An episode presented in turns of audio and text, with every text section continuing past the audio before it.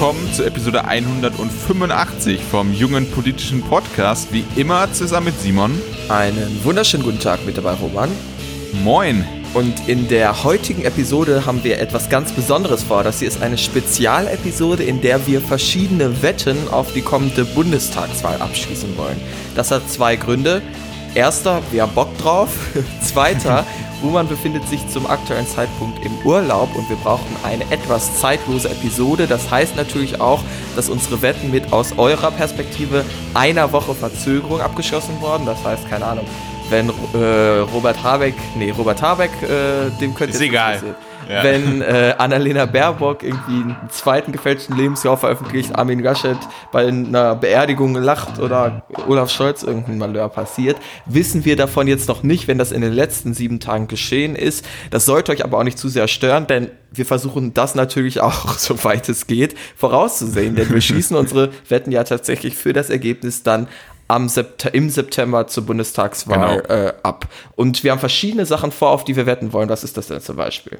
Wir fangen zuerst mit einem relativ großen Block an. Und zwar geht es da um Ministerien. Und wir werden jetzt nicht alle Ministerien tippen, das wäre ein bisschen was verrückt. Und äh, wäre dann auch irgendwann etwas langweilig. Wir haben uns die drei wichtigsten unserer Meinung nach ausgesucht, das Außenministerium, das Finanzministerium und das Innenministerium. Ja. und wir tippen halt, wer da Ministerin oder Minister wird in Abhängigkeit der vier wahrscheinlichsten Koalitionen unserer Einschätzung nach. Und das ist einmal Rot-Rot-Grün, äh, in welcher Kombination auch immer. Das ist dann die Deutschland-Koalition, danach Jamaika und als viertes die Ampelkoalition, äh, alles je nachdem beliebig in welcher Reihenfolge. Das ist dann unser erster großer Block, wo wir dann äh, ja, probieren auch strategisch, welche Partei äh, hat denn dann Anspruch auf welches Ministerium, äh, da gibt's ja durchaus immer irgendwie, was weiß ich, wer den Kanzler oder die Kanzlerin stellt, wird garantiert nicht den Außenminister oder die Außenministerin stellen. Solche Mechanismen gibt es ja implizite und das probieren wir alles zu berücksichtigen in diesem ersten kleinen Teil und danach haben wir uns dann noch vier andere kleinere Fragen ausgesucht. Genau, die nicht ganz so zeitaufwendig sind, aber eigentlich würde ich sagen, die spannenden äh, Fragen. Und zwar erstmal tippen wir die exakten Prozente des Bundestagswahlergebnisses. Da werden wir wahrscheinlich nicht genau treffen, aber können ja am Ende gucken, wer sozusagen mit geringeren Abweichungen oder wer die Reihenfolge getroffen hat, etc. Dann tippen wir natürlich, wer wird Kanzler. Das ist, äh, oder Kanzlerin ist ja auch noch möglich, sollte man nicht vergessen. Ähm, und dann in welcher Koalition, also welche von den vier Koalitionen, die wir vorher durchgesprochen haben, halten wir für am wahrscheinlichsten. Und dann zum Schluss mit Blick gerade auf äh, ja, die Phase nach der letzten Bundestagswahl. Wie lange wird es denn dauern, bis die Koalition, mit der wir rechnen, dann endlich in Kraft tritt? Denn ich glaube, letztes Mal waren es über 170 Verhandlungstage, bis dann mal endlich die Regierung stand. Das ging so lang wie noch nie. Ob es dieses Mal nochmal so lang dauert oder nicht, wollen, fragen wir uns dann auch noch. Aber das heißt, ihr erfahrt hier heute exklusiv im Jungpolitischen Podcast schon, wer im September Kanzler oder Kanzlerin wird. Das ist doch schon mal was. Ja, genau. Das ist unser Angebot für euch. Äh, und dementsprechend müsst ihr euch auf die, äh, auf die Nomini äh, auf die Bekanntgabe der Kanzlerschaft ja fast schon äh, noch ein klein wenig gedulden, denn wir fangen jetzt erstmal mit den Ministerien an. Ist ja aber durchaus auch interessant, ne, was der junge politische Podcast TM denn dazu meint. Ich habe keine Ahnung, warum ich auf einmal in der dritten Person von uns spreche. Äh, schießen wir, denke ich, einfach mal los, oder? Jawohl, und wir fangen an mit Rot-Rot-Grün. Nicht, weil wir das zwingend für die wahrscheinlichste Option halten. Das erfahrt ihr am Ende, was wir beide denken. Wir kennen übrigens unsere eigenen Tipps auch noch nicht. Das heißt, wir überraschen uns jetzt so Obviously, ein bisschen ja. gegenseitig. Und deshalb bin ich mal sehr gespannt, was hast du denn gedacht? Wer wird bei Rot-Rot-Grün der Außenminister? Bei mir ist es eine Außenministerin, Oh. denn äh, ich denke, Rot-Rot-Grün mit grüner Kanzlerin ist unrealistisch, äh, unrealistisch her. Äh, dementsprechend, weil äh, SPD-Kanzler wird es dann auf jeden Fall eine grüne Außenminister als zweitstärkste Kraft und das wird Annalena Baerbock. Okay, ich würde sagen, ich versuche in der Zukunft am besten gar nicht zu spoilern, wer denn zwingend stärkste Kraft wird, um sozusagen Kanzler und Kanzlerin auch nicht vorwegzunehmen. Aber ich meine, das kann man sich jetzt bei Rot-Rot-Grün zumindest mit Blick auf die aktuellen Umfragen ja schon denken, dass du es dir so rum denkst. Ähm, ich habe tatsächlich einen, ähm, auch einen Außenminister der Grünen, der ist aber männlich. Und zwar habe ich Cem Özdemir, absolut korrekt. Ja, okay. Habe ich antizipiert, gut. Okay, äh, wie, wieso hast du das antizipiert? Das interessiert mich. Ja, irgendwie als mir wird total häufig als Minister gehandelt, sei es Außenminister oder als Innenminister ist er, glaube ich, auch immer häufig äh, gehandelt worden. Ich glaube gerade als Innenminister, ja. Aber als, als es männlich war und Habeck äh, keine Option, finde ich, als Außenminister ist, war das dann relativ offensichtlich.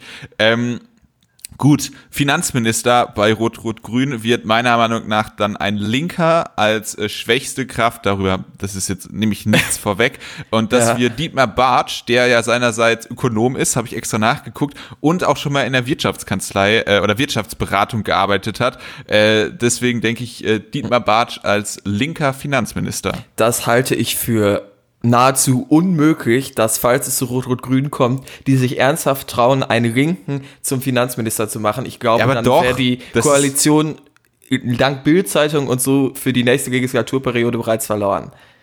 Ja, aber wirklich, weil ja. ich meine, dass SPD und also dass die Linke die drittstärkste Kraft ist in dieser Koalition, das steht außer Frage. Ja. Und das Kanzleramt geht an die stärkste Kraft, das Außenministerium an die äh, zweitstärkste Kraft und das Finanzministerium in so einem Dreierbündnis, würde ich sagen, geht dann notwendigerweise ja. an die drittstärkste Kraft und dementsprechend. Das steht ja nirgendwo Bartsch. geschrieben und ähm, ich halte es einfach für unmöglich, dass man ernsthaft einen Linken dann zum Finanzminister macht. Also ähm, aber ja, wir können uns ja am Ende überraschen mhm. lassen, denn Rot-Rot-Grün wird ja mit Sicherheit zustande kommen. Nein, ähm, also mein Finanzminister ist wieder ein Grüner. Also ich sage zwei Top-Positionen von Grün besetzt. Das ist wahrscheinlich jetzt sehr wild. Es muss ja auch nicht alles stimmen. Ich hoffe, ich treffe zumindest dann ein sozusagen. Und zwar habe ich Robert Habeck als Finanzminister in dieser Koalition. Ja, gerade nach seiner Ilna-Performance äh, hat er sich da ja auf jeden Fall für qualifiziert. Das ist für alle jetzt schon wieder eine Woche her, Robert. Keiner weiß mehr, wo Ja, stimmt, genau. Äh, äh, die Ilna-Sendung mit Merz, dem äh, Achim Truger, dem äh, Wirtschaftsweisen und dieser Weltfrau, äh, die ja. mit Lindner zusammen war, dessen Namen ich vergessen habe, äh, deren Name ich vergessen habe. Äh, Rosenfeld heißt sie, glaube ich, genau, Dagmar Rosenfeld. Ähm, gut, Innenminister oder Innenministerin unter der Rot-Rot-Grün-Kombination. Und jetzt habe ich hier tatsächlich etwas Feiges gemacht. Ich habe zwei Namen aufgeschrieben, aber beide in derselben Karte. Weil ich das, ich komme, ich habe aber genau dieselbe Kombination im späteren Verlauf noch einmal. Dementsprechend hätte ich die jetzt irgendwie taktisch einmal die und einmal den nehmen ja. können, aber äh, muss ich mich jetzt festlegen? Ja, oder? auf jeden Fall. Du kannst ja nicht einfach sagen, ich tippe acht verschiedene Optionen und habe am Ende recht. Okay, weil ich habe stehen Clara Geiwitz aus Sachsen-Anhalt, äh, oh. die ehemalige Ko äh, ja, Co-Vorsitzende Kandidatin mit Olaf Scholz mhm. äh, und äh, Klingbeil. Irgendwie hat er für mich so was Innenministriges und ich denke, das Innenministerium geht an die SPD ähm, als stärkste Kraft in dieser Koalition. Äh, dementsprechend, wenn ich mich festlegen müsste, würde ich jetzt aber Klingbeil sagen. Das äh, finde ich tatsächlich zwei sehr gute Ideen. Mein Tipp ist sehr langweilig und ich halte den auch nicht für sehr realistisch. Mir ist da jetzt nichts Besseres eingefallen. Ich habe Heiko Maas jetzt zum Innenminister dann einfach degradiert sozusagen, nachdem äh, er seinen Posten ja an die Grünen abgeben musste äh, vorher bei mir. Aber äh, Lars Klingbeil finde ich einen guten Tipp und auch Clara Galwitz ja, ich glaube, die hat wahrscheinlich noch gar nicht so eine große Position jetzt in der SPD, dass sie dann tatsächlich zur Innenministerin wird. Das ist der Karliczek-Effekt. Also Karliczek kannte halt auch niemand und sie ist dann nur Bildungsministerin geworden, okay, ja. fair point, aber äh, trotzdem Karliczek-Effekt. Ja, dass Geiwitz es äh, ins Kabinett schafft, das kann ich mir gut vorstellen, aber ob es dann der Innenminister oder Innenministerin posten wird, weiß ich nicht. Das Klingbeil ja. finde ich aber einen sehr guten Tipp, also da würde ich vielleicht jetzt sogar eher mit deinem Tipp rechnen, denn wie gesagt, Rot-Rot-Grün wird ja safe zustande kommen. ähm, ja, Gut. dann blicken wir nach Deutschland, würde ich sagen, denn die Deutschland-Koalition ist auch eine äh, Option, die vermutlich ähm, zur Auswahl stehen wird. Also wir haben hier tatsächlich jetzt nur Dreierbündnisse als realistische Koalitionsoption ähm, in Betracht gezogen, in Anbetracht der aktuellen Ergebnisse. Das kann sich natürlich alles nochmal ändern, aber um nicht jede überhaupt nur theoretisch mögliche Koalitionen durchzusprechen, haben wir uns jetzt auf vier begrenzt und die Deutschland-Koalition ist die zweite, mit der wir rechnen. Dieses Mal kann ich aber anfangen mit meinem Außenminister. Da habe ich tatsächlich gesagt, in einer Deutschland-Koalition mache ich Christian Lindner zum Außenminister. Ich habe Lindner im späteren Verlauf äh, beim Finanzministerposten äh, noch ein paar Mal aber ich habe mir gedacht, in dieser Kombination ähm, wird man einen sehr starken Kandidaten für den fürs Finanzministeramt haben. Und dementsprechend denke ich geht das Außenminister an die FDP äh, ja aber nicht an Lindner sondern an äh, Herrn Lambsdorff Ah, der okay. Außenminister, äh, der in außenpolitischen Sachen ja sehr versiert ist, dazu auch äh, Bücher geschrieben hat und ich denke, das ist der Fachmann der FDP, der das Außenministeramt äh, bekommen sollte, wenn die FDP denn überhaupt das Außenministeramt bekommt. Interessant. Ähm, du sagst dann natürlich, dass der Lambsdorff dann im Zweifel an diese wichtige ähm, Position vor Lindner kommt, der ja bestimmt auch Ambitionen hat, ein starkes mhm. Ministeramt zu bekommen, aber logisch begründet auf jeden Fall und nachvollziehbar. Als Finanzminister habe ich in dieser Koalition äh, Olaf Scholz. Keine ja, weiteren Dito. Kommentare. Dito, ich auch. Äh, ist halt dann einfach, kann er fortführen, kann weiter Vizekanzler bleiben. Äh, Olaf Scholz. Genau. Und als Innenminister habe ich Jens Spahn. Ah, da habe ich auch drüber nachgedacht, äh, fand ich aber zu langweilig, deswegen habe ich das nicht gemacht. Äh, aber ist eine gute Idee, weil der ja auch noch so ein bisschen verbündelt ist mit Laschet. Äh, ist, ja, kann man sich vorstellen. Ähm, Frage ist natürlich, warum er nicht einfach Gesundheitsminister bleibt, wenn er da schon jetzt was Expertise gesammelt hat. Aber warum denn nicht? Ich habe wieder zwei Leute als beim Innenministeramt. Äh, dieses Mal aus äh, einer Parteiengemeinschaft, ich nenne einfach beide, ich lege mich noch auf einen fest. Einmal Thomas Strobel, der Innenminister aus Baden-Württemberg von der CDU und Joachim Herrmann von der CSU, der Innenminister aus Bayern. Mhm. Ähm, und ich glaube, das wird in Hand der CSU bleiben. Man könnte könnte man noch über Söder nachdenken? Nee, nee, der wird nicht für ein Ministeramt nach Berlin wechseln. Nope, das kann ich mir nicht vorstellen. Dementsprechend sage ich, Joachim Herrmann, aktueller äh, Landesinnenminister von Bayern, wird dann Bundesinnenminister von Deutschland. Okay, nicht völlig unrealistisch, würde ich auf jeden Fall sagen. So viel also zu unserer Deutschland-Koalition. Äh, ich, ich habe noch einen äh, Tipp on top, ganz unabhängig davon. Äh, sowohl bei der Deutschland-Kombination als auch bei der Ampel sage ich einfach mal, entweder Mütze, Ralf Mütze nicht von der SPD oder äh, Marie-Agnes Strack-Zimmermann von der FDP wird Verteidigungsministerin. Äh, je nachdem, das ist mein Bonustipp jetzt bei mhm. der, der Deutschland-Koalition und der Ampel-Koalition. Ähm, ich finde gerade Marie-Agnes Strack-Zimmermann einen ziemlich starken Tipp, das kann ich mir sehr gut vorstellen, ja. auf jeden Fall.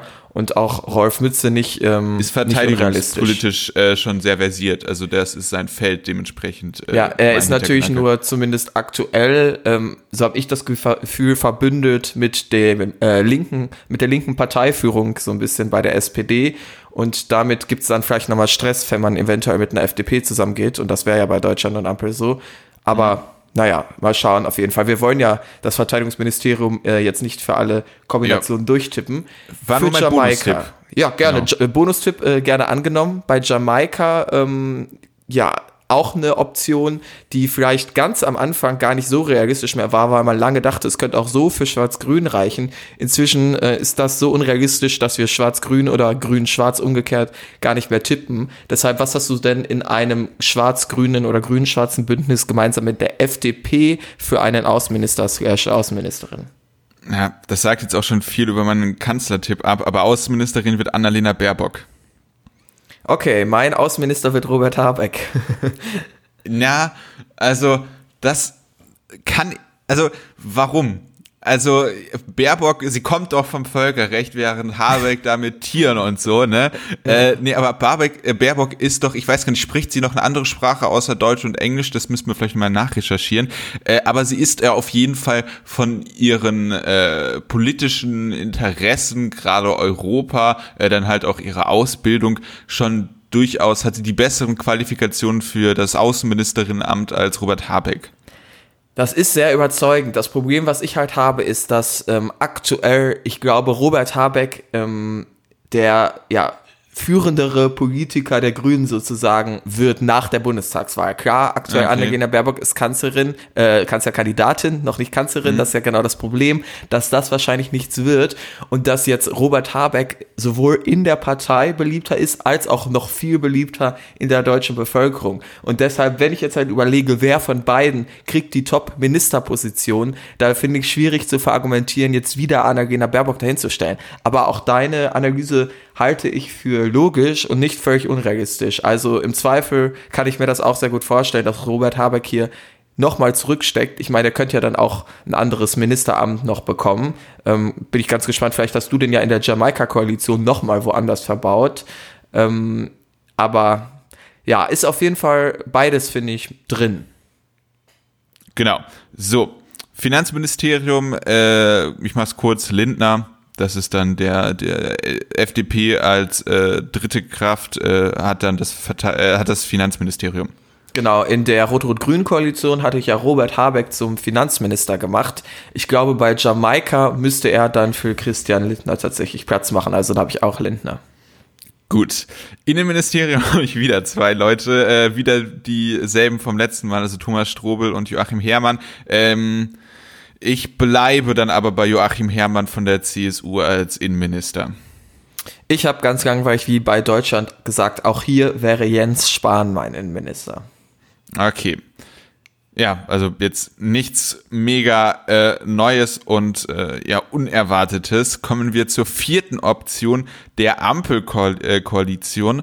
Und ähm, auch hier fangen wir wieder mit dem Außenministeramt an. Und da denke ich wieder, wird es eine Außenministerin geben nach derselben äh, Argumentation. Und das wird Annalena Baerbock sein.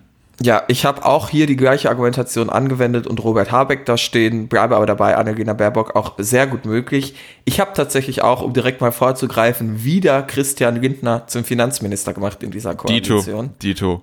Boring. Okay. Jetzt, jetzt wird's aber, nee, okay, das hatten wir auch schon. Äh, Innenministerium, äh, was heißt, wir hatten schon, mein Tipp äh, habe ich jetzt wieder. Innenministerium bei einer Ampelkoalition habe ich wieder Geiwitz und, äh, oder Geiwitz und äh, Klingbeil aufgeschrieben. Äh, dann bleibe ich hier aber auch bei Klingbeil. Ja, bei Rot-Rot-Grün hat sich ja Heiko Maas geschrieben, war aber nicht ja. sehr überzeugt von dem Tipp und habe hier jetzt tatsächlich deshalb auch mal eine andere Idee eingebracht und zwar Hubertus Heil ist für mich auch noch mhm. ein Kandidat, aktuell ja. Arbeitsminister, der finde ich eigentlich ein sehr gutes Bild hingelegt hat und sozusagen ein bisschen nochmal aufsteigen könnte vom Arbeitsminister zum Innenminister. Also ähm, ja, vielleicht auch bei Rot-Rot-Grün der realistischere Tipp als Heiko Maas, aber ich weiß gar nicht, weiß man das, ob der überhaupt noch Ambitionen hat? Könnte ja auch sein, dass Heiko Maas sich jetzt sagt, äh, der lässt es nach dem Außenministerposten sein. Also ich denke, vermutlich ist Hubertus Heil sogar der wahrscheinlichere Tipp.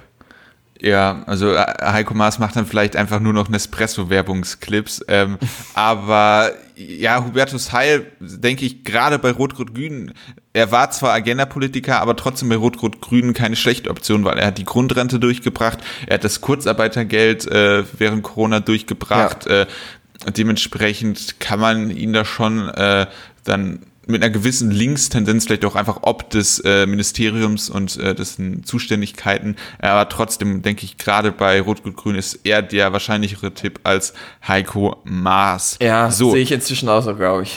Ja. So, das dann unsere, ähm, ja, wie viele sind das denn insgesamt? Drei mal vier, unsere zwölf Tipps äh, jeweils für die äh, verschiedenen Ministerien. Ich habe hab, ja. nochmal nachgerechnet, der sind zwölf Tipps. Ist korrekt, drei mal vier äh, sind zwölf Roman. Gut, wunderbar. Dann fangen wir jetzt, denke ich, einfach mal mit dem Bundestagswahlergebnis an. Und äh, der Spannung halber machen wir es so, dass wir von klein nach groß, denke ich, auflösen. Äh, doch bevor wir zu den Parteien kommen, muss man einfach, damit es sich mathematisch ausgeht, ähm, die anderen erstmal, äh, wie viele Prozent kriegen denn die anderen? Äh, die, die sonstigen Parteien, sozusagen. Genau. Ja. Äh, und da habe ich einfach gesagt, die waren immer relativ stark, die waren sogar teilweise bei 10 Prozent. Äh, jetzt gehe ich aber, ich sagte, es werden dann 8 sein. 8 Prozent okay. bei anderen. Ich weiß gar nicht, wollen wir jetzt auch Partei für Partei das sozusagen äh, wieder hochgehen? Ähm, ja, ja, genau. Also, okay, ja. Ja. Gut, dann sag ich meine sonstigen, äh, der wahrscheinlich ähm, am wenigst spannendste Tipp bei mir sind sieben Prozentpunkte. Okay, gut. Das hat wahrscheinlich nur am Ende eine kleine mathematische Bedeutung, ähm, aber von denen, wir erwarten jetzt auch nicht, dass irgendwie eine Kleinpartei, also die Freien Wähler äh, oder äh, hier, wie heißt diese Corona, die Basis oder Volt oder was weiß ich, wer. Team äh, Tonhöfer. Genau, die werden es nicht in den Bundestags. Äh, ja, vorbei, Bundes was weiß ich, weiß ja nicht, wer meine äh, kleinste Kraft ist am Ende. Okay. Äh, also meine kleinste Kraft ist die Linkspartei mit 7%. Bei mir sind es die Linke mit 6,5 Prozent. okay. Äh, gut, danke für diesen Spannungsklimax, der ja. genau 10 Sekunden gehalten hat. Nicht so, mal. zwei. Zweitkleinste Kraft ist die AfD, die im Vergleich zu 2017 abbaut. Sie hat nur noch 11 Prozent. 11 Prozent. Oho, äh, wir haben uns wirklich nicht abgesprochen. Nee. Äh, die drittstärkste Kraft, okay, das ist jetzt No-Brainer, ist die FDP äh, mit starken 13 Prozent. 12,5 Prozent habe ich da. Also da sind wir auch nah beieinander, das muss ich ja wirklich so sagen. Gut, ähm, darauf folgen die Grünen mit 17 Prozent. 16,5 Prozent. Meine Güte, ey. Ja. ja äh, die SPD mit 20 Prozent. Die holt bei mir ganze 22 Prozent tatsächlich. Oho, okay. Äh, und dann CDU, CSU mit 24 Prozent. Die holen bei mir 24,5 Prozent. Das heißt, ähm, ja, ich habe und damit kann ich ja jetzt sozusagen vielleicht unsere größte Abweichung erklären, die ja nun wirklich nicht sehr groß ist mit der SPD. Ähm, und jetzt am Ende der CDU-CSU habe ich auch noch mal ein bisschen mehr gegeben. Ich glaube, dass es bei den Wählerinnen und Wählern jetzt sozusagen auf diesen Zweikampf CDU-CSU und SPD hinauslaufen wird. Wer wird das Kanzleramt holen? Und klar, aktuell sieht es gut aus für ähm, Olaf Scholz. Der ist gerade beim aktuellen Aufnahmezeitpunkt von uns auch in einigen Umfragen tatsächlich vorne. Man könnte sagen, der Rückenwind trägt ihn weiter, aber er hat noch einige Wochen vor sich.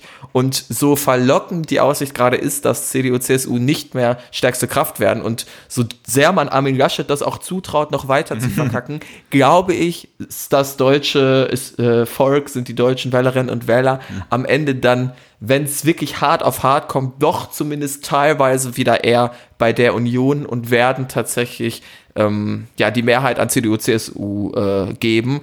Aber es wird eng werden. Also 2,5 ja. Prozentpunkte Unterschied habe ich ja getippt.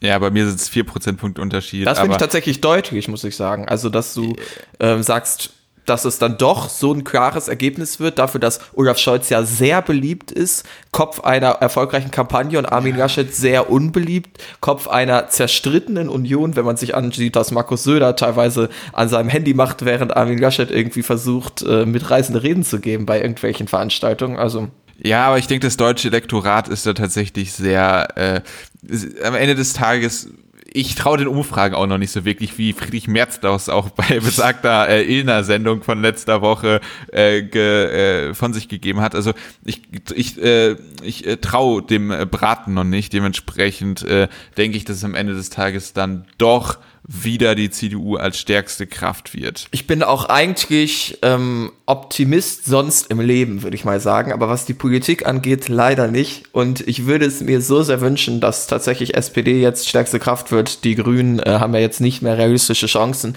Und dass wir es ernsthaft zu einem Wandel schaffen. Und ich glaube, und das kann man ja dazu sagen, wenn die SPD stärkste Kraft wird, und das ist ja realistisch, und äh, es kann ja auch mhm. dieser Trend sich so fortsetzen, dann glaube ich auch, dass die SPD tatsächlich mit Olaf Scholz den Kanzler stellen wird. Weil ich kann mir nicht vorstellen, dass die SPD stärkste Kraft wird, also sogar die Partei, die möglich mit als stärkste Kraft ähm, ganz vorne steht, die den beliebtesten Kanzlerkandidaten hat und dass der dann trotzdem übergangen wird, das kann ich mir fast nicht vorstellen.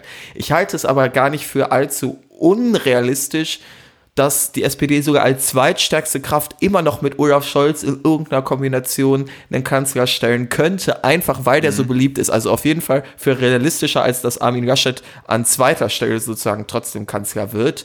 Aber ich rechne halt am Ende damit, dass die SPD hinter der Union landen wird und was das dann für den Kanzler bedeutet, können wir jetzt ja mal besprechen.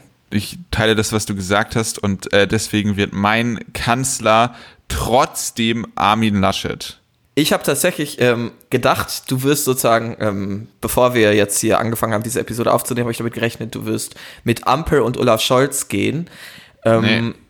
Tust du nicht. Ich habe tatsächlich auch Armin Laschet am Ende als Kanzler so weh es mir tut, diese Worte auszusprechen. Äh, ich denke einfach, dass mit Armin Laschet als stärkste Person äh, Rot-Grün vielleicht noch eine Option ist, aber ähm, dass die FDP äh, kein äh, ja, Minderheitsbündnis ist das falsche Wort, aber halt äh, Bündnis mit der SPD als zweitstärkste Kraft dann irgendwie umsetzen werden, ja. äh, unter den sowieso schon um, äh, schwierigen Umständen bei einer Ampelkoalition. Ich meine, So, guck dir mal alleine an, was ähm, jetzt äh, Christian Lindner äh, über die Medien kommuniziert hat. Also noch bevor dieser ähm, Aufschwung von Olaf Scholz so sichtbar war, hat er ja im Prinzip schon verlautbaren lassen, es ist eigentlich klar, dass am Ende äh, die CDU-CSU den Regierungsauftrag haben wird und äh, den Auftrag ja eben haben wird, eine Regierung zu bilden. Und damit hat er eigentlich schon eine implizite Absage an die Ampeloption gestellt. Und klar, Ja. jetzt, wenn die SPD tatsächlich stärkste Kraft wird, dann wird es auch für Christian Lindner schwierig, trotzdem ähm, nach rechts zur CDU, CSU zu blinken. Aber falls die stärkste Kraft werden, dann hat ähm, ähm, Christian Lindner meiner Ansicht nach keinen Grund, irgendwie davon abzuweichen, mit der CDU, CSU in eine Koalition zu gehen, worauf er ja definitiv mehr Lust hat, als mit Ja. einer SPD und dann sozusagen das rot-grüne Bündnis irgendwie zum Sieg, dem zum Sieg zu verhelfen. Deshalb glaube ich, falls wir sagen, CDU, CSU stärkste Kraft, das sagen wir ja beide, wird es Armin Laschet einfach, weil Christian Lindner und die FDP zum Kingmaker dann werden und die werden eher zur Union als zur SPD gehen. Exakt. Und das ist ja dann die Rolle der Königsmacher-Partei, die die FDP ja traditionell in der deutschen Geschichte schon immer hatte. Jetzt in einem viel komplexeren Umfeld, aber trotzdem ist es am Ende des Tages die FDP als Königsmacherin. Ja. Äh, die Koalition bei mir ist dann Jamaika, denke Logisch. ich, wird bei di- dir dann auch nicht anders sein. Ja. Ähm, und ganz einfach nochmal vielleicht als ein Argument, diese Laschet-Lindner-Connection, gerade aus NRW, aus dem NRW-Wahlkampf, aus der NRW-schwarz-gelben äh, Regierungsbildung äh, und den Koalitionsverhandlungen, die darf man nicht unterschätzen. Und die Grünen wollen einfach regieren. Die werden ihre Eingeständnisse machen in Themenbereichen, die ihnen dann nicht wichtig sind, aber sie werden beim Klimaschutz dann äh, ihre äh, Punkte auf jeden Fall auch durchbringen wollen und dann was weiß ich in der Innenpolitik, äh, in der Außenpolitik, äh, was weiß ich, da vielleicht ein paar Abstriche dann äh, und Zugeständnisse machen, ähm, um halt die klimapolitischen Sachen durchzubringen, auch in einer Jamaika-Koalition mit CDU und FDP, was ja dann aus so einer linken Sicht tatsächlich eine, ja, schwieriges Umfeld ist, um äh, linke, grüne, äh, wirklich äh, aggressive, Progressive. Bekämpfende äh, Politik äh, zu machen. Aber äh, das, denke ich, wird dann trotzdem das Szenario sein, auf das es hinauslaufen wird. Und die Grünen wollen wirklich regieren. Und wenn sie da so ein, dieses Kernthema Klimaschutz wirklich ansatzweise äh, bearbeiten können, dann werden sie auch einer Jamaika-Koalition zustimmen. Ja, also von den vier Bündnissen, die wir durchgesprochen haben vorhin, habe ich am wenigsten Bock natürlich auf Jamaika und Deutschland, aber mein Ja. absolutes Horrorbündnis wäre wirklich eine Deutschland-Koalition. Und das habe ich eigentlich für relativ unrealistisch gehalten. Ich glaube, die SPD möchte der GroKo AD sagen und die wird nicht eine neue GroKo mit der FDP noch starten wollen. Ja. Aber es ist natürlich eine Gefahr, die man im Hinterkopf behalten sollte. Ich stimme dir aber am Ende zu. Ich kann mir nicht vorstellen, dass die Grünen trotz der letzten Monate, die nun wirklich nicht gut laufen, am Ende wieder ohne Regierungsbeteiligung enden. Denn ja, wenn wir uns anschauen, von welchem Zeitpunkt jetzt im Wahlkampf die Grünen, ähm, äh, von nicht welchem Zeitpunkt, sondern von welchem ähm, ja, Punkt an Stimmen sozusagen die Grünen jetzt in den letzten Monaten gefallen sind, dann wirkt das katastrophal und das ist es zu einem gewissen Grad auch. Aber man darf nicht vergessen, die Grünen haben immer noch eine sehr starke Steigerung hingelegt zur letzten Bundestagswahl. Mit ziemlicher Sicherheit ähm, wird das ähm, im September so sein, egal ob sie jetzt auf 20 Prozent kommen oder nicht. Es wird eine starke Steigerung sein, die reale Interessen in der Bevölkerung widerspiegelt. Ja, vielleicht ist Annalena Baerbock nicht beliebt, aber die Inhalte der Grünen und das, wofür sie seit Jahren eintreten, was der Grund auch war, warum sie bei der Europawahl so stark waren, das kann man nicht so einfach vergessen. Und dass die am Ende wieder ohne bundesweite Regierungsbeteiligung äh, dastehen, kann ich mir bei bestem, ja, Wi- Willen äh, nicht vorstellen einfach. Und deshalb glaube ich, dass man nicht so viel Angst haben muss vor dieser Deutschland-Koalition, wie ich es zeitweise hatte, weil ich glaube, eine grüne Regierungsbeteiligung ist fast gesetzt. Die Frage ist eben, in welchem Umfeld? Mit Ja. Rot und äh, Rot, das halte ich für relativ unrealistisch. Mit Schwarz und Gelb, da würde ich mir wünschen, dass es nicht so ist, aber ich kann mir gut vorstellen, dass jetzt im zweiten Anlauf das Jamaika-Bündnis eben doch klappen wird, auch weil die FDP nicht mehr wirklich so gute Gründe haben wird, das nochmal platzen zu lassen. Denn damals hat Christian Lindner ja noch sagen können, nee, mit den Grünen, ähm, das äh, können wir uns nicht vorstellen, die sind uns zu links. Aber wenn wir uns jetzt anschauen, was ist denn die Entwicklung der Grünen über die letzten vier Jahre? Es ist ein immer deutlicheres Blinken und Rücken in die Mitte der Gesellschaft. Ähm, die Themen sind noch breiter ähm, ja, vertreten in der Gesellschaft als vorher. Ich glaube, dieses Mal wird die FDP auch in Anbetracht der anderen Optionen sich auf das Jamaika-Bündnis eben einlassen. Und ja, ich würde mir eine Ampel wünschen. Ich halte es auch noch für eine realistische Option, für die es sich auch lohnt, vielleicht zu wählen. Da können wir gleich mal drauf noch äh, hinkommen. Wie sollte man denn wählen als progressiver Mensch jetzt? Also das sollte man im Hinterkopf behalten. Ich habe leider aufgrund meines Pessimismus aber am Ende bei mir die Jamaika-Koalition unter Führung von Armin Laschet stehen. Ich würde es tatsächlich einfach so unterschreiben. Also das, ja, du hast recht.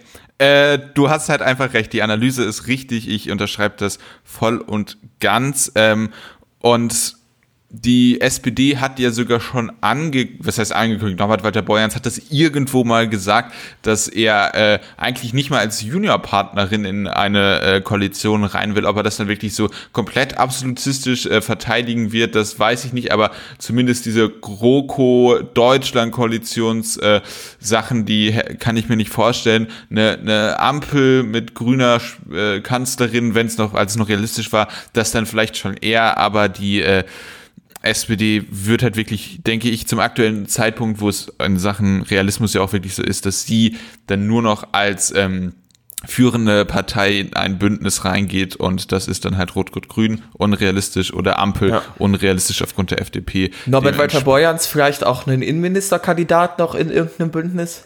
Ja, ich, also Norbert Walter Borjans kommt ja von seinem äh, von seinem Fachgebiet eigentlich aus den Steuern und als ja. Finanzminister war er auch in Nordrhein-Westfalen. Äh, das Finanzministerium ist aber natürlich mit Scholz als SPD-Kandidat schon äh, relativ, hat das einen guten potenziellen äh, Inhaber. Wenn Scholz aber Kanzler wird, dann denke ich halt trotzdem, dass das äh, Finanzministerium an eine äh, Koalitionspartnerin geht. Genau, also dass sie dann Finanzminister ja. und Kanzler stellen, ja. ist natürlich möglich. Das hat die CDU ja auch ähm, vor vier Jahren gehabt. Da waren es ja äh, damals ähm, Schäuble, Wolfgang ne? Schäuble, ja. genau, der Finanzminister war und man war Kanzler äh, mit Angela GroKo. Merkel.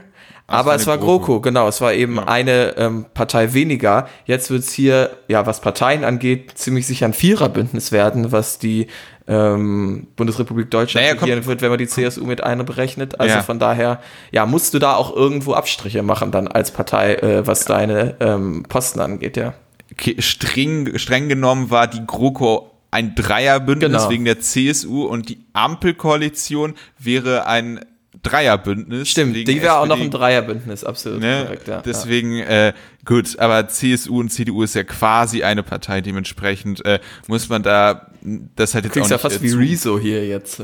Ja, aber muss es nicht päpstlicher sehen als der Papst und äh, Norbert Walter Borjans wird dann vielleicht irgendwie Wirtschaftsminister oder Arbeitsminister. Äh, das kann ich mir durchaus vorstellen. Apropos Wirtschaftsminister ähm, und Finanzminister und so weiter. Wir haben jetzt natürlich auch Friedrich Merz komplett ignoriert hier bei unseren ja. Top-Positionen. Hältst du den für einen realistischen Kandidaten für einen Wirtschaftsminister oder traust du dem ja. am Ende vielleicht sogar noch mehr zu?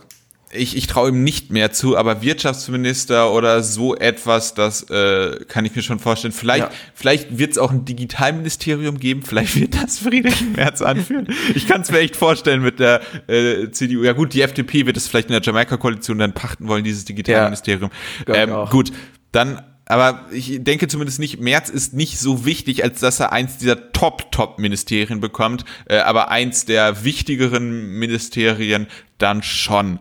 Ja. Ähm, gut, dann den letzten Punkt, den wir noch ansprechen wollen, ist, wie lange werden denn die Koalitionsverhandlungen dauern? Und da bin ich einfach mal echt gegangen, äh, ich habe gesagt, ja, bis vor Weihnachten äh, und habe dann gesagt, der 19.12., das ist der äh, Sonntag vor Weihnachten, wenn ich mich jetzt nicht komplett verzählt habe.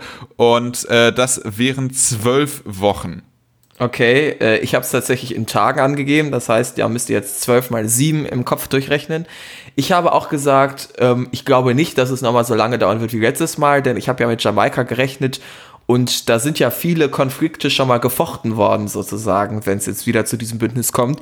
Trotzdem wird man ein bisschen brauchen, bis man sich da durchgerungen hat, vor allem weil sich die Machtverhältnisse ja nochmal geändert haben. Die Grünen sind stärker, werden entsprechend vielleicht natürlich auch nochmal andere Forderungen haben ähm, und eine andere Gewichtung sozusagen am Ende haben wollen, was die Ergebnisverteilung angeht. Deshalb habe ich gesagt, ich habe extra nachgeguckt, 2007 waren es 172 Tage, absoluter Rekord. Und davor war 2013 tatsächlich die längsten Verhandlungen äh, oder, oder die längste, nicht längsten Verhandlungen, weil es geht ja hier um unterschiedliche Ko Kombinationen, die ja miteinander verhandeln. Aber insgesamt bis zur Regierungsbildung hat 2017 172 Tage gedauert, eben wegen dieser langen Jamaika-Verhandlungen. Und 2013 waren es 86 Tage und da habe ich gesagt, gedacht, hm, 86 Tage ist vielleicht gar nicht so falsch. Ich gehe mal einfach mit der runden 100, was meinen Tipp angeht. Ähm, aber ich kann mir vorstellen, dass es noch kürzer ist fast. Ich, ich habe gerade meins umgerechnet, meins ist 84 Tage. Äh, ja, das ist, glaube ich, der bessere Tipp, muss ich jetzt sagen, ehrlich gesagt. Ja. Weil die Kämpfe sind eben schon gefochten worden. Also wenn ja. ich darf, will ich nochmal auf 90 runter. Darfst du nicht. Nein, doch, natürlich darfst du das. Gut. Dann äh, der Notar notiert 90 und äh, dann haben wir das jetzt alles abgefrühstückt, unsere ganzen Tipps. Also das war schon einiges. Wir äh, werden auf jeden Fall das Ganze dann auch noch mal auflösen in der regulären Folge, denke ich einfach mal, wenn die Bundestag, ja, das kann echt dauern, das kann bis Weihnachten dauern, bis wir alle Tipps äh, ja. dann wirklich auflösen können, gerade die Ministerien und halt auch die Länge der äh, Koalitionsverhandlungen. Eine Sache hat mir mein Rechtsanwalt gerade noch eingeflüstert, die wir noch einmal kurz präzisieren müssen. Bis wann bezieht sich denn äh, die Dauer der Koalitionsverhandlungen? Ist es bis zur, äh, dass die Mindest, äh, dass das Kabinett ähm, eingeschworen, nee, wie heißt das Wort nicht eingeschworen, sondern Vereidigung. Äh, vereidet wird, genau. Ja. Oder ist es bis der Koalitionsvertrag unterschrieben ist? Ich würde sagen, da ich mich jetzt an den ähm, ja, Ergebnissen von vorher orientiert habe von Statista, wo es heißt, Tage vom Wahltag bis zur Vereidigung des Kabinetts, wenn das mit dir okay ist, würde ich ja. sagen, sagen wir bis zur Vereidigung. Ja, okay, an einem Sonntag wird das aber wahrscheinlich nicht passieren, deswegen sind meine 84 Tage dann nicht. Dann sage ich, es sind 85 Tage, damit es der Montag ist, ja? Okay, so äh, detailliert habe ich es mir gar nicht angeguckt. Aber wir hatten ja noch was versprochen, Roman. Wir wollen ja auch hier ein bisschen äh, Nachhilfe, Wahlnachhilfe geben beim Jugendlichen ah. Podcast. Ähm, ja. Ich denke mal, der große Teil unserer Zuhörerinnen und Zuhörer ist progressiv, so wie wir. Und wünscht sich am liebsten eine Regierung ohne Beteiligung der CDU, CSU. Ja. Falls ihr zu diesem Anteil der Zuhörerinnen und Zuhörer gehört, ähm, habt ihr das gleiche Dilemma wie wir und Roman, denn wir fragen uns seit Monaten, was sollen wir wählen? Denn ich würde sagen, wir beide sind eher taktische Wähler, nicht ideologisch festgebunden an eine Partei und haben eigentlich ja drei Parteien zur Auswahl mhm. sozusagen. Oder ist es also bei ich, dir ich, noch mehr oder hab, weniger? Ich, ich habe äh, die Linke tatsächlich ausgeschlossen. Also die werde ich nicht wählen. Ich glaube inzwischen auch nicht mehr, dass ich die Linke ähm, wähle. Ich schwanke auch zwischen äh, Rot und Grün, einfach weil ich ja, Rot-Rot-Grün für unrealistisch halte und sozusagen mit der Linken der einzige Regierungskoalitionsimpuls, den man setzen würde mit der Stimme, wäre Rot-Rot-Grün. Das heißt, die Frage für uns progressive Menschen ist, womit kriegt man eher ein progressives Bündnis hin? Mit einer Stimme für die Grünen oder für die SPD? Und da kann man ja in verschiedene Richtungen argumentieren. Was ist denn da gerade so dein aktueller Gedankenprozess? Unabhängig von allem, was wir später sagen, äh, ist der erste Gedanke, also ich, ich habe mir die Briefe tatsächlich schon beantragt, die liegt auch schon bei mir im Zimmer. Ich werde aber bis nach dem Urlaub warten, bis ich die äh, Unterlagen dann tatsächlich ausfülle und abschicke. Also ich habe es einfach nur schon mal organisiert, um dann äh, relativ kurzfristig ähm, reagieren zu können. Ähm, und wenn es knapp vor der Wahl noch eine realistische Option gibt, dass die SPD oder die Grünen, aber bei der SPD ist es halt realistischer, die stärkste Kraft Kraft wird, dann finde ich, dass man halt einfach wegen dieses Zeichens stärkste Kraft dann äh, schon SPD wählen muss, weil dann die SPD diesen klaren Führungsanspruch hat und damit dann äh, eine Ampelkoalition beispielsweise sehr viel realistischer wird. Ja, ähm, gleiche Argumentationsstrategie, die ich auch aktuell äh, aufführen würde. Also der Grund, warum ich halt auch mir die Grünen sehr gut vorstellen kann, ist erstmal, weil ich glaube, auch wenn die aktuell in den Medien kein gutes Bild abgeben, haben die sehr viele kompetente Leute da und auch ein sehr, ja. finde ich, wirklich ausführliches, gut begründetes, äh, stabiles Programm. Also ähm, darauf lässt sich tatsächlich aufbauen, würde ich sagen. Ähm, das Problem, was ich jetzt halt habe, ist, wenn man Grüne wählt, kann man am Ende bei Jamaika landen. Und wir beide ja. haben ja sogar gesagt, wir halten Jamaika für das realistischste Bündnis. Und möchte ich Jamaika wählen? Eigentlich nicht. Aber wenn ich SPD und Olaf Scholz werde, kann es mir auch passieren, dass ich am Ende bei einer Deutschlandkoalition lande. Wir haben zwar gerade gesagt, das halten wir für eher unrealistisch, einfach weil wir uns nicht vorstellen können, dass die Grünen nochmal übergangen werden, aber es ist eine realistische Option. Und ich, für meinen Geschmack, würde zumindest glaube ich, lieber mit Jamaika ähm, sozusagen am Ende dastehen, als mit der Ampelkoalition, einfach weil ich die SPD nicht nochmal sich weiter kaputt machen sehen möchte in einem konservativen Bündnis, was nicht mehr nur mit der CDU-CSU, sondern dann auch noch mit der FDP obendrauf gestaltet sein müsste. Ja, das stimmt auf jeden Fall. Also Jamaika ist bei mir auch äh, präferiert äh, gegenüber der deutschen. Ich will beides eigentlich nicht haben, aber, aber ja. Aber ja, aber ja. Ähm, aber wenn ich mir jetzt nochmal so deine äh, Zahlen Revue passieren lasse, du hast von sieben Prozent andere gesagt, die kommen ja. alle nicht in den Bundestag. Ja. Das heißt, sieben durch zwei 3,5, 50 minus 3,5, da hast du 46,5 Prozent der Stimmen bei der Bundestagswahl benötigst du, um die äh, eine Mehrheit zu haben im Bundestag tatsächlich, ungefähr roughly 46,5. Du hast getippt CDU mhm 24,5, SPD 22. Ja. Das sind genau 46,5. Damit hätte die, hätten sie genau diese Mehrheit. Äh, und dementsprechend wäre bei dir tatsächlich die große Koalition möglich. Ich gehe ja nicht davon aus, dass all meine Zahlen exakt so stimmen. Ich habe auch ähm, ja. am Anfang noch drüber nachgedacht, sollten wir nicht vielleicht tatsächlich noch eine GroKo mittippen, weil ich das nicht für völlig unrealistisch halte. Ich glaube aber, am Ende wird es nicht nochmal zu einer GroKo kommen, selbst wenn es zur GroKo reicht. Und deshalb haben wir jetzt darüber nicht abgestimmt und deshalb rechne ich auch nicht so wirklich damit. Aber ich kann mir vorstellen, dadurch, dass sich aber der Wahlkampf dann zu Deutschland kommen, wenn, wenn eine GroKo äh, wenn eine GroKo rechnerisch, rechnerisch möglich ist, dann ist Deutschland ausgeschlossen. Ja. Ja. Genau, und ich sag ja auch, also ich wollte ja am Ende zu der Empfehlung kommen, man kann, wenn man sozusagen die CDU raushaben möchte, sollte man am ehesten SPD wählen, weil ich Deutschland für unrealistisch halte. Inhaltlich wollte ich es gerade begründen, einfach weil ich nicht safe davon ausgehe, dass all meine Zahlen stimmen. Wenn exakt mein Ergebnis eintritt, könnte es sogar so sein, dass am Ende Deutschland einfach deshalb unrealistisch ist, weil es nochmal zu einer GroKo reichen würde.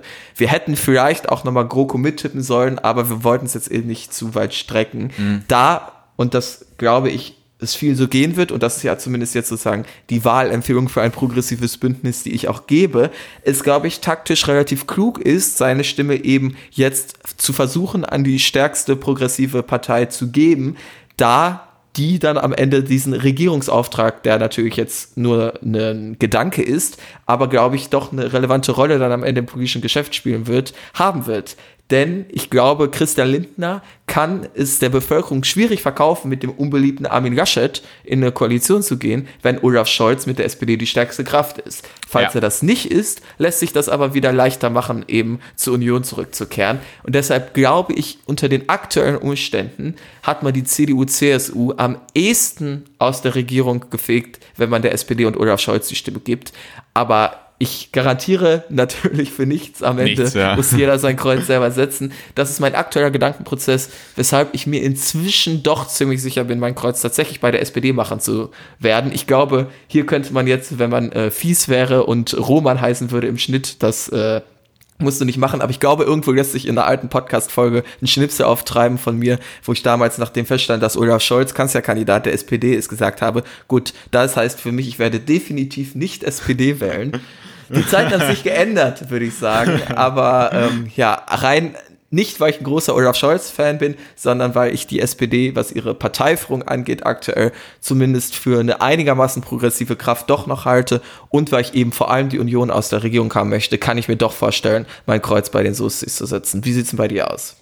Äh, ich wollte gerade sagen, vielleicht könnte ich auch einfach in Episode 13 nochmal reinhören. Äh, das war unser Bundestagswahl-Spezial, äh, damals sogar mit 2017, zwei Gästen. Da, ja. ja, da haben wir auch noch gesagt, was wir äh, wählen.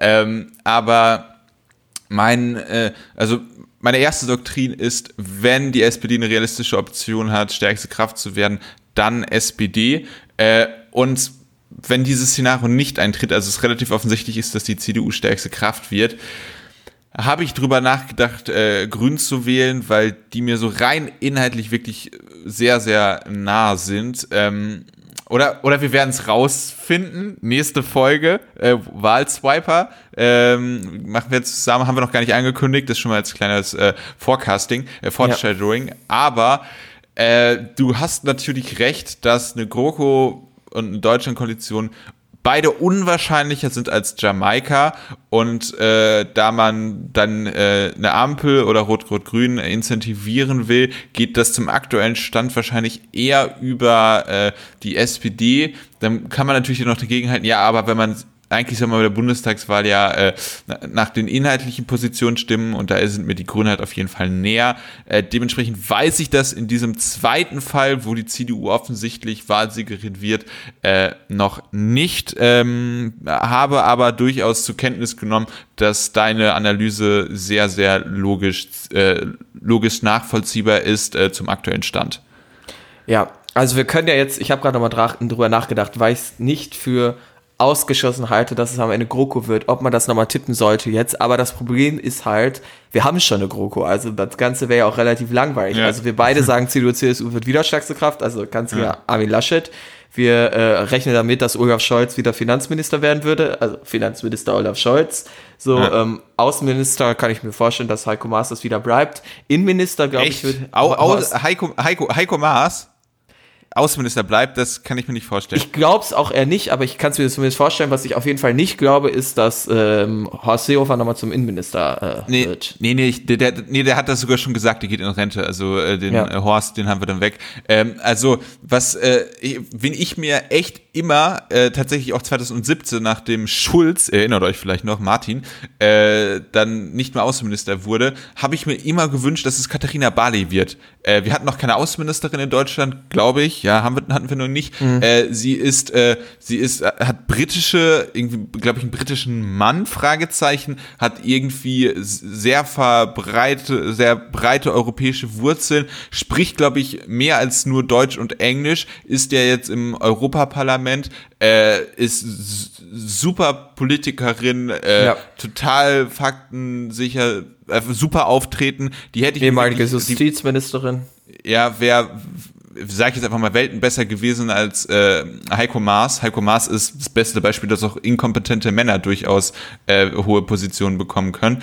Äh, dementsprechend wünsche ich mir in meiner 2017 äh, Reminiszenz tatsächlich äh, Katharina Barley glaubt das aber nicht äh, und ich denke, es wird dann einfach irgendeine andere SPD-Person als äh, Außenminister oder Außenministerin ja. und Innenminister geht dann wieder irgendwie CDU, CSU, Joachim Herrmann, Thomas Strobel, was weiß ich, ja. Spahn. Also hier ja. könnte ich mir Joachim Herrmann tatsächlich gut vorstellen bei einer GroKo, also das halte ich für einen ja. guten Tipp für den Innenminister passen. Ich habe vorhin, als ich meine ähm, ja, Minister äh, aufgeschrieben habe, gemerkt, dass es leider wirklich alles nur Minister sind. Und äh, das lag eben daran, dass ich gedacht habe, ja, ich glaube, Robert Habeck wird eher noch als Annalena Baerbock einen der Top-Posten bekleiden. Und bei den anderen Parteien haben wir jetzt auch äh, unter den absoluten Spitzen aktuell eigentlich fast sonst nur Männer. Ähm, du hast da ja ein bisschen mehr Diversität reingebracht, aber. Ja, ich hatte ja. nur Baerbock. Also ich hätte mal Geiwitz, ange äh, Geiwitz angedacht, genau. aber dann auch sofort weggestrichen für den Mann. Also äh, du musst ja, ja okay, und ich hatte in meinem Bonustipp Marie-Agnes Strack-Zimmermann. Also genau, ja, also ich glaube auch nicht, dass das ganze Kabinett nur Männer sein werden, aber leider ist das bei den Spitzen aktuell äh, ein ziemliches Armutszeugnis für Deutschland, wenn ich mir die politische Landschaft angucke, dass das doch wieder so männerdominiert ist. Deshalb finde ich Katharina Barley eigentlich einen sehr, sehr schönen und auch äh, gar nicht so absurden Tipp für das Außenministerium in einer nächsten GroKo, mit der wir ja aber beide nicht rechnen. Denn mhm. wir beide sagen unabhängig voneinander und dann muss es ja eintreten, sind wir mal ganz ehrlich. Mhm, also da klar. könnt ihr euer Geld problemlos draufsetzen, ohne Gewehr. Ähm, sagen wir beide, dass es Jamaika wird und lassen uns mal überraschen. Ob wir da recht hatten, ich hoffe mal nicht. ja, ich auch nicht. Dann war es das jetzt aber mit dieser äh, Spezialepisode 185. Wir können ja schon mal kurz, wie ich das gerade angedeutet habe, kurz über nächste Woche sprechen, die dann wiederum vorproduziert ist, dann zwei Wochen alt. Und da haben wir uns gedacht, dass wir ähm, einmal den Valomat machen können, schön durchgehen, über die Position vielleicht auch diskutieren, dann angeben, was wir halt wollen, was wir nicht wollen und dann am Ende schön Ergebnisse vergleichen. Problem ist aber nur, dass der Wahlomat zum Zeitpunkt der Aufnahme für die Bundestagswahl noch nicht online ist. Also ja. für Mecklenburg-Vorpommern und Berlin ist er schon offen, für die Bundestagswahl noch nicht. Don't know why. Wir müssen damit aber leben. Dementsprechend haben wir uns dazu entschieden, das zweitprominenteste Wahlallokationstool äh, zu verwenden und das ist der Wahlswiper. Dementsprechend werden äh, Simon und ich äh, nächste Woche schön ein bisschen was Wahlswipen, äh, über die Position diskutieren und dann Ergebnisse vergleichen. Falls ihr Bock habt, könnt ihr euch jetzt also schon mal die App herunterladen und dann nächste Woche begrüßen wir euch zum Jupo Podcast interaktiv. Bis dahin ja. würde ich sagen, ähm, ja, könnt ihr mal uns in die Kommentare schreiben, was ihr für das realistischste Bündnis haltet und was ihr euch wünscht. Wir sehen uns dann, wie gesagt, nächste Woche wieder gleiche Welle, gleiche Stelle. Ciao. Grandioser Zeitpunkt, um das das erste Mal zu sagen.